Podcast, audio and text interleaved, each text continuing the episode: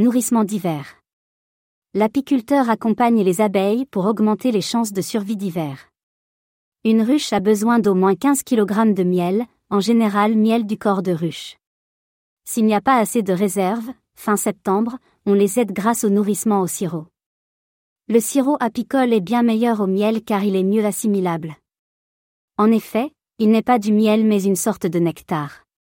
Il est possible de faire du sirop, maison, mais il est déconseillé de le faire pour des raisons variées, qualité, difficulté à avoir la bonne recette. On verse le sirop dans un bac sur le corps de ruche. C'est un système de chicane, les abeilles boivent sans se noyer.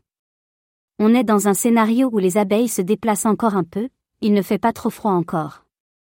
Il ne faut pas donner du miel car cela augmente le risque de pillage, ou à défaut au moins utiliser le miel de la ruche ou de la zone. Candy.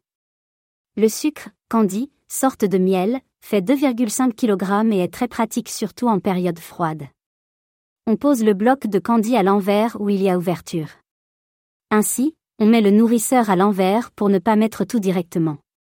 La grappe d'abeille juste en dessus du candy va aller chercher peu à peu ce dernier.